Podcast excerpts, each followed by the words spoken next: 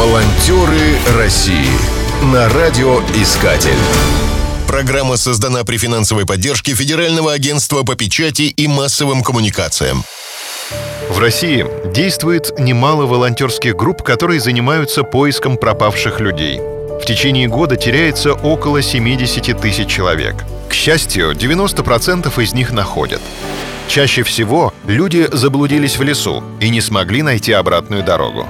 Есть и такие, кто пропал во время рыбалки или отдыха на воде. Поиском этой категории пропавших занимается водолазная группа «Добротворец».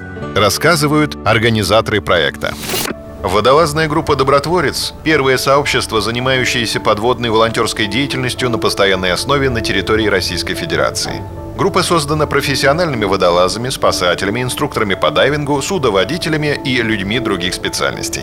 В свободное от основной работы время за свой счет они осуществляют поисковые мероприятия по заявкам, поступившим от родственников пропавших, поискового отряда «Лиза Алерт» и правоохранительных органов.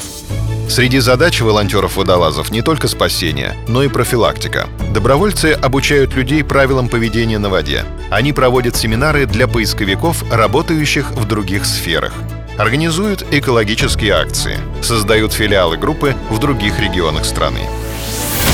Волонтеры России Работа проделана немалая. С 2019 года водолазная группа приняла участие в сотне мероприятий. Добротворцы базируются в Московской области. Тем не менее, они более 40 раз выезжали на поиски в другие регионы страны и отыскали 10 пропавших людей – более 30 раз волонтеры удаленно консультировали поисковиков из других городов.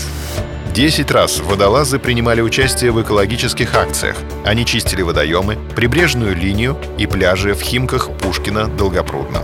Только на дне реки Серебрянка в городе Пушкино удалось собрать около 8 тонн мусора и бытовых отходов.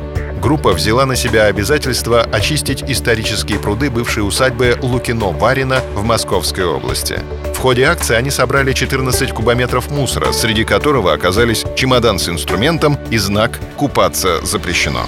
Когда из-за погодных условий возникла чрезвычайная ситуация в Переславле-Залесском, водолазы помогли восстановить водоснабжение города. В Пушкинском районе подняли с дна водоема фрагменты истребителя, упавшего во время Великой Отечественной войны.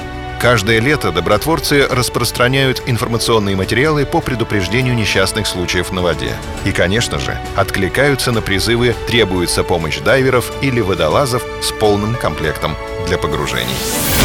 Волонтеры России на радиоискатель. Спешите делать добро. Программа создана при финансовой поддержке Федерального агентства по печати и массовым коммуникациям.